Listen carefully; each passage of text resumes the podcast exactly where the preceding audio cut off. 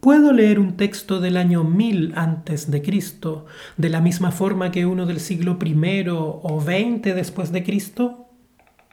¿O una poesía como si fuera una lista de reyes? ¿O la leyenda de Sansón como el relato mucho más objetivo del regreso de Nehemías desde el exilio?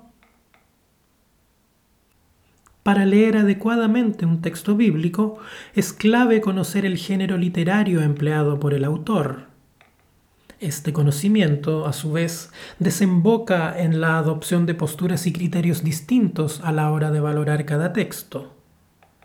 Por ejemplo, si al comparar dos versiones de una lista de reyes distinguimos que una variable, como una línea política, económica, religiosa, etc., tiende a favorecer la reputación de uno u otro o de unos por sobre otros, fácilmente atribuiremos una intención de parte del autor del texto, ya sea a favor o en contra de tal o cual rey, o de sus ideas o de su comportamiento.